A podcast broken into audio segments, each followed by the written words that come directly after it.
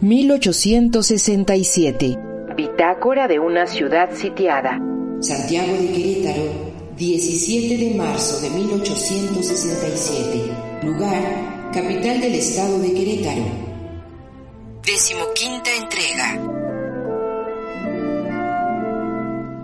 Entrañable amigo. Le comunico que el general Rafael Olvera merodea Querétaro con 400 hombres serranos. Sin embargo, los republicanos mandaron a perseguirlo y se volvió rumbo a Pinal de Amoles y posiblemente se guarde en Jalpan. A ratos pienso que si lo tuviera de frente le diría, Olvera, que el valor desborde al recordar a don Tomás Mejía, hijo pródigo de la Sierra Gorda, quien pelea aquí por nosotros.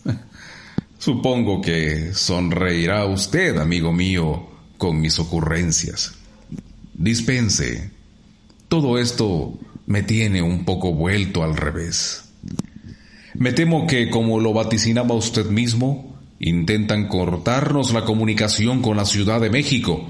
Espero no prospere esta acción pues mis informaciones dejarían de llegar a sus manos y por ende a la población que usted oportunamente mantiene informada.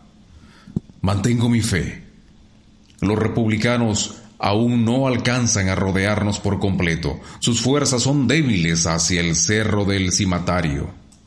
En medio del sepulcral silencio de nuestra ciudad se escuchan por la calle del Biombo los quejidos al aire de los soldados del imperio. Es natural que comiencen a impacientarse por la falta de paga. Las dudas sobre resistir al sitio afloran. Supe que durante el consejo de guerra de este día, Leonardo Márquez sugirió romper el cerco y salir con dirección a Celaya para dirigirse después a la capital.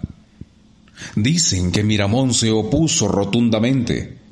Francamente, las rencillas entre ambos parecen nunca terminar. Sin más por el momento, le reitero la incondicionalidad de mi amistad y lealtad.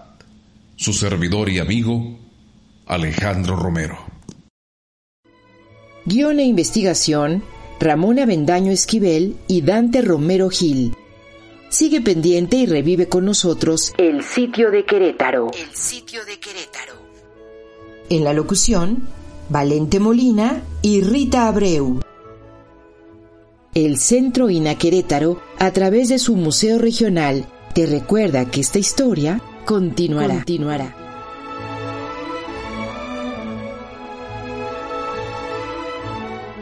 Instituto Nacional de Antropología e Historia, Secretaría de Cultura, Gobierno de México.